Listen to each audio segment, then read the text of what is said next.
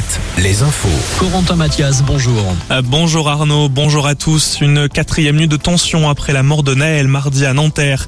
Une nuit plus calme en revanche comparée à la nuit précédente. À plusieurs rassemblements partout en France. Dans le Grand Ouest, 200 personnes mobilisées à Nantes. Entre 300 et 500 personnes à Tours et Angers. Quelques débordements ont eu lieu en marge et à la suite des manifestations. 45 000 policiers et gendarmes étaient mobilisés. 994 interpellations la nuit dernière selon le ministre de l'Intérieur. Pour faire face aux prochaines nuits de tension, notons qu'un couvre-feu est instauré jusqu'à lundi pour les mineurs non accompagnés après 22 heures. C'est le cas à Châteauroux, dans l'agglomération de Tours, mais aussi à Amboise ou encore Angoulême. Les obsèques de Naël ont lieu ce samedi à Nanterre. Rappelons que le policier de 38 ans, auteur du coup de feu mortel sur Naël, a été mis en examen pour homicide volontaire et placé en détention provisoire jeudi après-midi.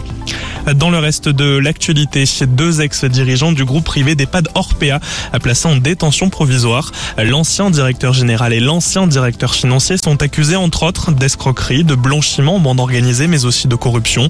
L'ex-directeur délégué de Orpea est lui placé sous contrôle judiciaire. Une information qui va entacher un peu plus la réputation du numéro 1 français des EHPAD sous le feu des critiques depuis plus d'un an.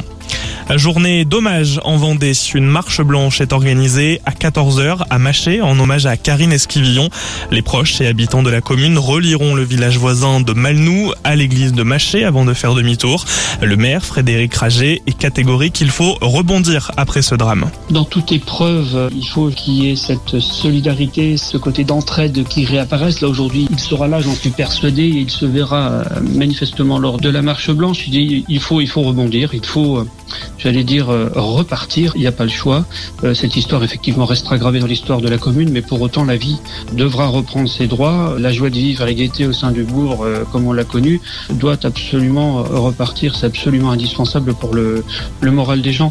Le maire de Maché au micro de Morgane Juvin et notons qu'une cagnotte a été lancée par les enfants de Karine Esquivillon.